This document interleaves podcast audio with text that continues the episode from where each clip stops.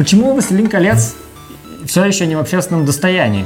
Кому принадлежат права на э, книги Толкина и на их экранизацию, любую другую адаптацию? И что такое вообще сериал по «Властелину колец. Кольца власти»? Это адаптация? Это вот хороший вопрос. Это адаптация или это фанфик? Хороший вопрос. Сейчас мы узнаем а, в нашем подкасте об интеллектуальной собственности обо всем, что с ней связано копикаст. У микрофона Виктор Горский-Мачалов. Антон Яндрисяк. И никого сегодня с нами в гостях нету, поэтому сразу перейдем к делу. В общем. А почему? Потому что Толкин умер, а так бы пришел копикаст. Толкин умер? Какой ужас. В общем, да, был такой... Уже двое минимум умерло, кстати. Но их еще много осталось. Вот о них-то мы сегодня, кстати, будем говорить. Был такой э, Джон Рональд Ройл Толкин. Э, много разных есть вариантов. Толкин, Толкиен. То, как, я что только не видел, короче, как его фамилию пишут. Но, в общем, жил себе, жил мужчина, э, поработал, а потом думает, дай книжку напишу для детей. И написал «Властелин колец». И «Сельмариллион». Точно, вот совершенно точно для детей контент. Э, и потом он умер типичный писатель. Тут, а, кстати, а, они, в этом плане они я бы не, совпадают. Не хотел бы, кстати, быть писателем, они имеют свойство умирать, а как бы зачем? То ли дело подкастеры. Вот, подкастеры вечно. И э, наследники Властелина, ой, Властелина, наследники Толкина решили, что теперь им в руки попался Властелин колец, они будут э, всячески его коммерциализировать. Тогда это еще не было модным, я думаю, но э, волну они оседлали сразу. Но но дед подложил им свинью. А буквально... Что? Ну, в смысле, перед своей смертью. Кому-то дед, кому-то отец. Но наследодатель, скажем так, он до своей смерти э, подписал один там договорчик с одной там американской компанией, э, по которой он то ли лицензировал, то ли от, совершил отчуждение полностью. В общем, этих э, британцев не разберешь, у них и так и так можно. Но для упрощения будем говорить, что вот он лицензировал право на э, адаптации и на продажу осязаемого физического мерча э, компании United United Artists. Объединенные такое? артисты, короче. Это вот примерно как объединенные кондитеры, только объединенные артисты. И э, эти права касались двух произведений «Властелина колец» и «Хоббита».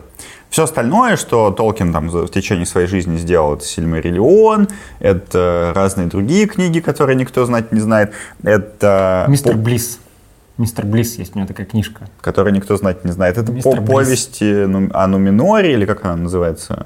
Да, никто не читал. Короче, вот это все, оно осталось э, у наследников Толкина. И таким образом у нас есть целых два лица, которые владеют правами на наследство, на легендариум э, Джона Толкина. Видишь, э, по поводу того, что ты говоришь, что вот он, Толкин, при жизни успел дать лицензию вот этой компании United Artists, и, то есть впоследствии Soul Dance Company, и впоследствии это сейчас уже другая компания, как они там называются, Embracer? Э, нет, они, они Middle Earth Enterprises, но на пути к этому они были Tolkien Enterprises, не, а теперь они часть Embracer Group. Ну, типа да. Middle Earth Enterprises, они сначала принадлежали вот Soul Dance Company, а сейчас они после августа 2022 они принадлежат... Э, Embracer Group. Embracer Group, да, все правильно.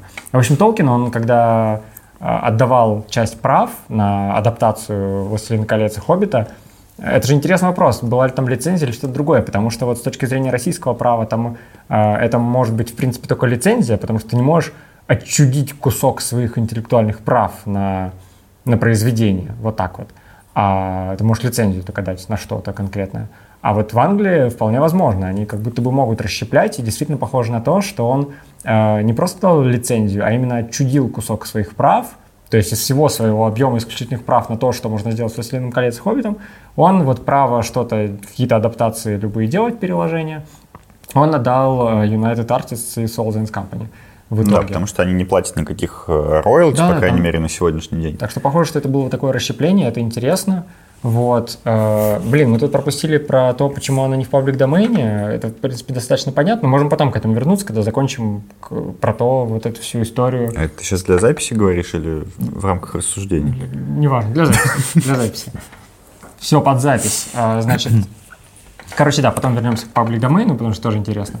К общественному достоянию, как мы говорим в славянских странах. Так что да, ты прав, у нас есть две компании, это Tolkien Estate, э, вот фонд наследников Толкина, который владеет по умолчанию всем, и есть вот этот Middle Earth Enterprises, который владеет правами на адаптацию. Не... Корпорация Средиземноморья, давай, э, Средиземья, извините, корпорация Средиземья, вот надо... Берегите корни Квении. А, и, короче, э, в какой-то момент времени у них начался спор у этих двух компаний, они там долго работали вместе, все было у них хорошо, точнее, как по отдельности никто никому не отсвечивал. Но в какой-то момент, в 2012 году, э, наследникам Толкина, вот этому фонду, им что-то не понравилось.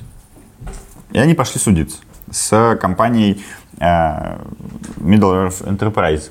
И э, в конечном итоге этот спор длился 5 что ли лет, 5-6 лет, и ни к чему они не пришли, потому что, ну, мы все с вами знаем, что э, когда у тебя на кону э, куча денег и права, которые очень можно успешно коммерциализировать, никто не хочет ждать решения суда, все хотят заключить мировое соглашение. Я не знаю, правда, что они 5 лет делали, они, видимо, согласовывали мировое. Но в конечном итоге они договорились каким-то образом, мы не видели э, этот, э, этого мирового соглашения, но конфиденциально, но мы предполагаем, что все осталось плюс-минус как есть. То есть там спор, на самом деле, он шел э, изначальная трактовка, изначальная формулировка, включала ли она в себя сериалы, включала ли она в себя видеоигры, вот это все. Э, потому Или что... казино, потому что там же была история, один из триггеров, из которых э, наследники Толкина вдруг рванулись судиться, было то, что э, вот эти Middle Earth Enterprises, э, корпорации Средиземноморья, стали использовать... Э, всякие приколы из «Властелина колец», да, Средиземье, всякие приколы из «Властелина колец» не только в там, играх, кино, а еще и в каких-то штуках, связанных с казино, что Правильно. вроде как довольно плохо. Найди ну, три кольца всевластия, выиграй джекпот. Да, вот, ну, то есть, э, как бы, и, это здорово, что в семнадцатом году они все-таки до чего-то договорились, и мне кажется, это очень хороший результат, мы видим, что если они до этого, у них были какие-то терки все время, плюс-минус. Может большие, может маленькие. Теперь они как будто бы наконец-то разобрались, дружат и есть какой-то совместный бизнес, что вроде как хорошо, потому что благодаря этому у нас появилось, э, появился сериал «Кольца власти». Может быть, лучше бы они и не договаривались, конечно. Но давай позже к этому вернемся, потому что есть куча прикольной инфы, э, которую можно найти в интернете про все эти истории, связанные с правами. Например, вот мы знаем, например, что вот эта компания Middle Earth Enterprises, она же не только владеет э, авторскими правами и лицензиями на авторские права, они еще зарегистрировали сотни товарных знаков. Сотни товарных знаков, которые защищают всякие элементы э, книг э, про книг Хоббит и Властелин колец. Там Арагорн, слово Арагорн, Галадриэль, Гендель, Бильбо, Бэггинс, Фродо. Бэггинс. Извините. И, в общем, много всего в то время как Tolkien Estate успели зарегистрировать всего, ну, в десятки раз меньше товарных знаков. У них есть, ну, товарный знак Silmarillion, товарный знак... Э, товарный знак Толкин. Толкин, товарный знак с подписью Толкин, товарный знак Мистер Близ. Это название... Да кто такой этот твой Мистер Близ? Это название одной из ранних книжек Толкина. В общем, как бы с товарными знаками они немножечко продолбались. И... Возможно, это тоже часть их соглашения, на самом деле. Мы же не знаем изначально. Ну, ну, это было до этого. Не, мы видим по датам регистрации товарных знаков, что они зарегистрированы довольно давно, и просто э, Middle Earth Enterprises, поскольку они больше про бизнес были, они догадались, что имеет смысл зарегистрировать кучу товарных знаков, потому что они как раз активно занимались лицензированием для адаптаций, и у них э, лицензии для кучи лиц. И лицензировать товарные знаки намного интереснее, чем просто авторские права. Вот. А как-то Tolkien Estate, видимо, про это особо не подумали, или еще по каким-то причинам они этого не сделали. И мы знаем, что Middle Earth Enterprises отлично, отлично защищала права на все эти товарные знаки. Э, про, одно, про один товарный знак Хоббит мы знаем довольно много историй. Это и споры, связанные и с доменными спорами. Был спор, связан с доменным именем hobbits.com. Была история с тем, что они предъявляли претензии каким-то общепитовским заведениям, где использовалось слово «хоббит» в Англии в том числе. Э, были истории про то, что они даже напали на э, компанию, которая владеет правами Dungeons and Dragons. Там была вот эта история, что Dungeons and Dragons — это вот э, настольная ролевая игра, где есть тоже, которая вдохновлена, в принципе, по большей части именно вселенной Толкина. И там же есть... Здесь вот... могла быть интеграция Baldur's Gate 3 Ну, ну, кстати, да. Вот. И, та, та, и Baldur's Gate 3, кто не знает, это игра вообще по Dungeons and Dragons. Вот, а Dungeons and Dragons как бы создана, она вдохновлена, скорее всего, я, ну, это очевидно для всех, вселенной Толкина, но когда они придумали сделать себе в качестве игровой расы э, Хоббита, а к ним пришли Middle Earth Enterprises, сказали, нет, вы не будете делать Хоббита, потому что Хоббит — это наш товарный знак. И, или, как, или у нас есть авторские права на произведения, на персонажей, на все, что связано с книгами про «Властелин колец» и «Хоббит». И, так во вселенной ДНД появились хафлинги. Да, типа полурослики, хафлинги. Вот. Хотя вроде бы в, в «Властелин колец» тоже вроде как использует да. слово «хафлинг», но там какая-то история но, но она, видимо, она про достаточно... то, что оно более распространенное, чем «Хоббит».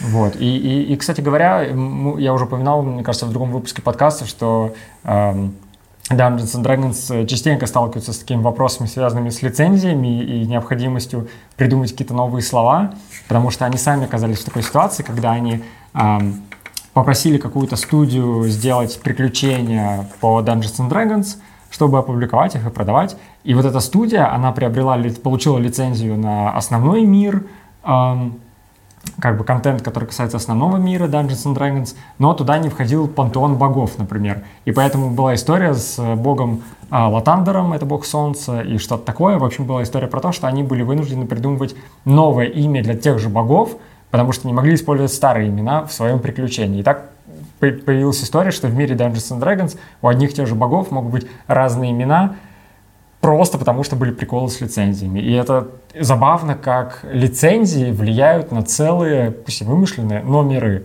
Я уж не говорю про настоящие миры, это понятно. Вот. В общем, Uh, да, это, это к чему? В общем, uh, Middle Earth Enterprises на протяжении всей своей истории активно занимались тем, чтобы контролировать чтобы, не дай бог, никто без их разрешения не использовал какие-то штуки, связанные с «Властелином колец» и «Хоббитом» в любых адаптациях. В то время как Tolkien Estate могут, если мы говорим только про «Властелин колец» и «Хоббит», вот эти две книги, они могут заниматься только тем, что публиковать эти книги, но не могут контролировать использование в других каких-то играх, э, фильмах, сериалах и так далее. Но э, почему в 2017 году, ну, мне кажется, одной из э, причин, почему в 2017 году все-таки случилось это мировое соглашение, это заинтересованность со стороны крупнейших игроков медиа-контента на американском рынке, это HBO, Netflix и Amazon внезапно, заинтересованность в сериале по «Властелину колец». 2017 год — это вообще пик, мне кажется, каких-то э, сериалов и подписок и так далее, и так далее. Э, и, значит, компании заинтересованы, и наши сегодняшние товарищи, друзья, э, которых мы обсуждаем, они решили таки договориться и каким-то образом согласовать создание этого сериала. И в 2017 году прошел тендер, э, на котором победил Amazon. Что Amazon приобрел. Ну, там не прям тендер, я думаю, не просто в кабинетах это все решили. Ну, в смысле, я думаю, что там были госзакупки. Понятно, что это не, официальный тендер, но это такие некий, э, некий сбор предложений, оно обычно так примерно работает по похожей системе. Что же получил Amazon за свои кровные 250 миллионов долларов? 250 миллионов долларов, я даже не представляю, сколько это. Я не видел таких денег наверное, нигде. Ну, 250 долларов это бюджет э, компьютерной игры вместе с маркетингом или бюджет э, фильма. Вообще 250 миллионов можно снять фильм, мне кажется, причем неплохой, довольно высокобюджетный. Они, вот а они просто купили права. Многие, кстати, многие думают, кто вообще не изучал эту историю, и думают, что если это сериал, который посвящен второй эпохе, который описывается именно в книге «Сильмариллион» Толкина, то Lord of the Rings купили права на Сильмариллион. Но это не так. Какой Lord of the Rings? Ой, э, Amazon. Rings of Amazon. Amazon. Да, что Amazon, спасибо, что поправил меня. Amazon купили права на Сильмариллион, и поэтому они его экранизируют. Но это не так. Э, юмор всей истории как раз заключается в том, что Amazon купили права на экранизацию в качестве сериала э, именно «Властелин колец» и «Хоббита». И больше ни на что. И это мы знаем, ни много ни мало, из э, интервью с непосредственными людьми, принимающими в этом участие. То есть это не какие-то наши э, сведения, которые долетают непонятно откуда, а это прямое, ну, буквально подтверждение этого факта вот из первых рук. Да, и э, они признают, что после этого, судя по всему, они, после того, как они купили права на «Властелин колец» и на «Хоббита», они поняли, что они хотят делать сериал не про третью эпоху, которая касается событий «Властелина колец» «Хоббита», а про вторую эпоху, которая касается скорее событий «Сильмариллиона». Но поскольку у них не было прав на экранизацию «Сильмариллиона», они выкручились тем, что в конце трилогии «Властелин колец», после книги «Возвращение короля», Наберите есть, воздуха в грудь. есть приложение. Это так называется приложение. Толкин написал приложение. И там кратко описывается, кратко описывается предыстория всего. То есть ты вот читал трилогию, вообще не понимал, что происходит.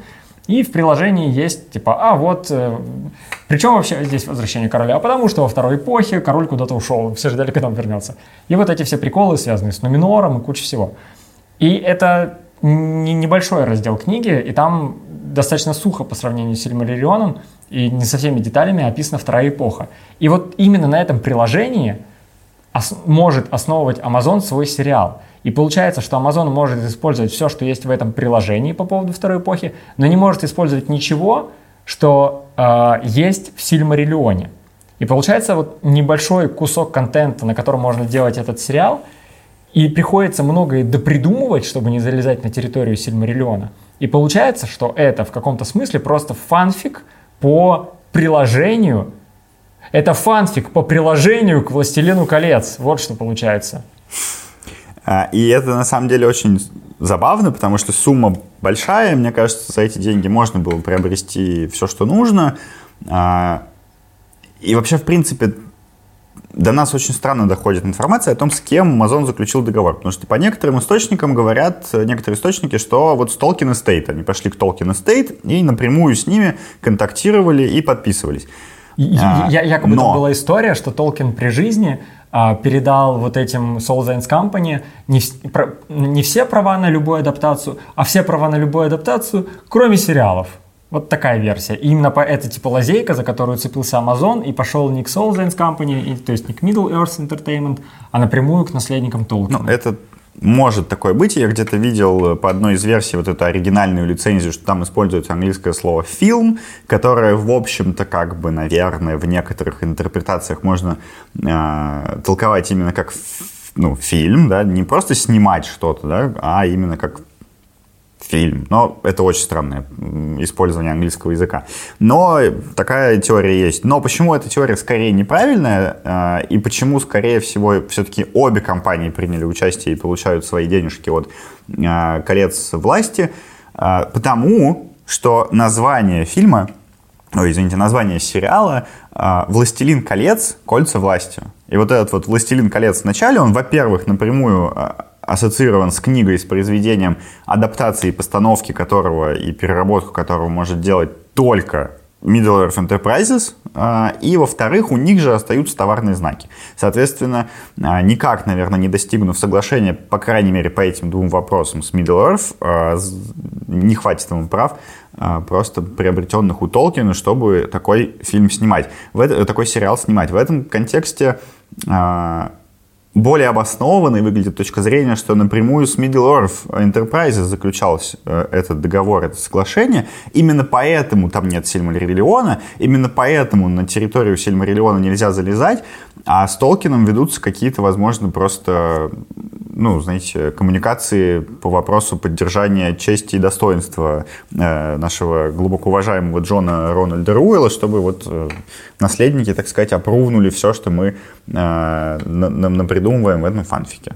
И, и еще это может быть такая история, что они изначально не, они просто хотели сделать какой-то сериал по «Властелину колец». Ку- Купили права именно у Middle Earth Enterprises, потому что они хотят про «Властелин колец», а не про какой-то там Сильмариллион снимать. И потом уже в ходе продакшена, препродакшена, поняли, что они хотят делать про вторую эпоху, но они уже вывалили 250 миллионов долларов за «Властелин колец» и «Хоббит», и вываливать еще миллионов 100 долларов за «Сильмариллион» было бы совсем нелепо, и они подумали, ну у нас же есть приложение, выкрутимся на основании него, как-то так. Вот, так что я даже не знаю, это хорошая история про то, что Amazon как-то выкрутился, и даже несмотря на то, что у них нет прав на непосредственно Сильмариллион, они все-таки смогли сделать сериал про вторую эпоху, и это хорошая история. Либо это плохая история про то, что вместо того, чтобы купить права на Сильмариллион и сделать полноценный сериал про вторую эпоху без всяких э, острых углов, э, они налажали, короче, вот. А знаешь, про что я еще подумал? Получается, если у нас э, вторая эпоха описана отчасти в Сильмариллионе, а отчасти в приложении к «Властелину колец», получается, в принципе, сделать полноценный, вообще прям полноценный, трушный супер-контент, сериал или фильм про вторую эпоху, не имея договоренности и с Tolkien Estate, и с Middle Earth Entertainment, нельзя. Потому что у одних права на приложение, а у других права на Сильмариллион. Вполне возможно, что в Сильмариллионе нет чего-то, что, что есть, есть приложение к «Властелину колец». Ну, тогда ты можешь просто попытаться это, опять же, избегать каким-то образом, и снимая по Сильмариллиону, ничего не трогать из того, что есть в приложении. Но учитывая, что, в общем-то, в обоих случаях Толкин сам рассказывал одну и ту же историю, то есть буквально вот это э, приложение это к «Властелину колец», оно, во-первых, дано читателю для того, чтобы он хоть что-то понимал, там уже очень много отсылок к предыдущим эпохам по тексту, а во-вторых, э, ну, на базе этого приложения потом он, собственно, и расширил свою вселенную, написав «Сильмариллион». А, кстати говоря, там же не только приложение, там еще у нас «Властелин колец» же есть, они иногда поют песни какие-то о прошлых временах, там есть вот эти моменты.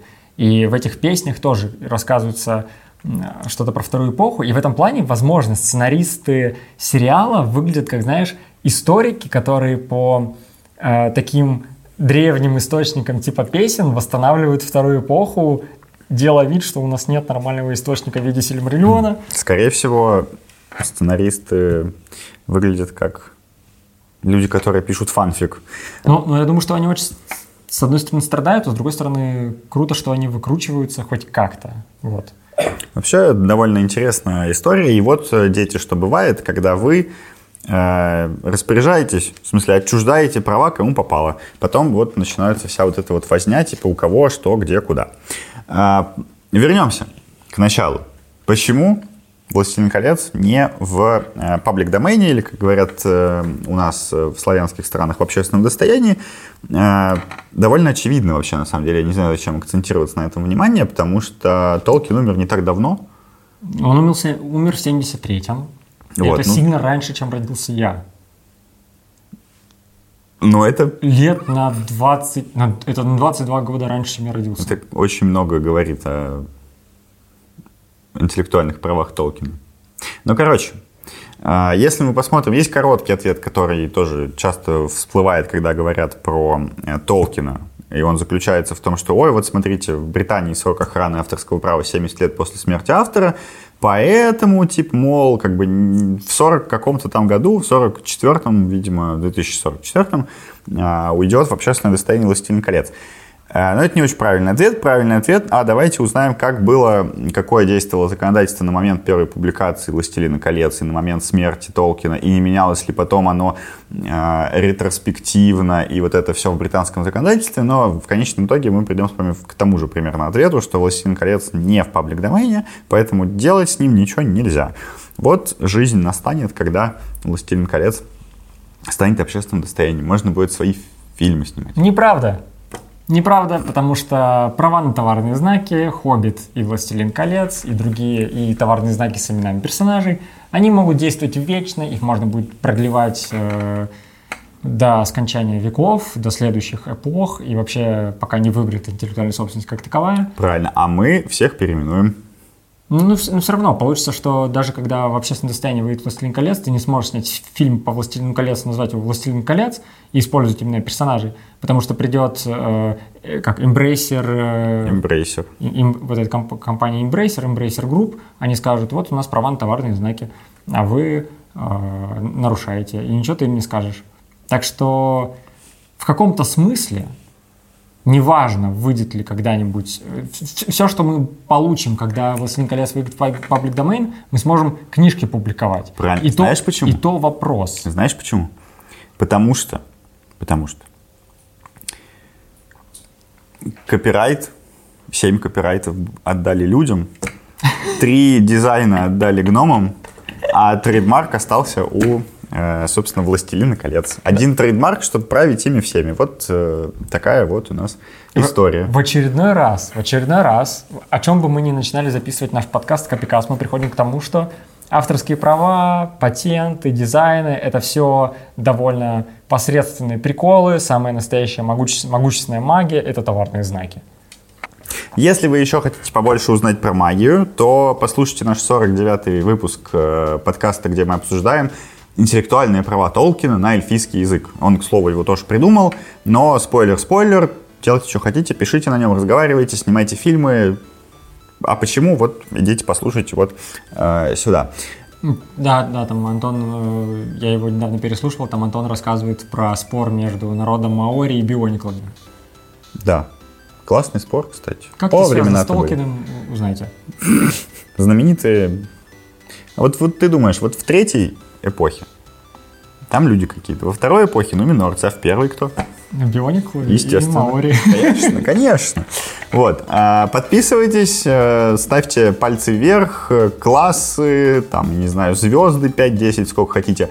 А, Пишите комментарии, если у вас есть что сказать по этому поводу. А, И оставайтесь с нами. Нам было очень приятно. Да, всем пока. Пока.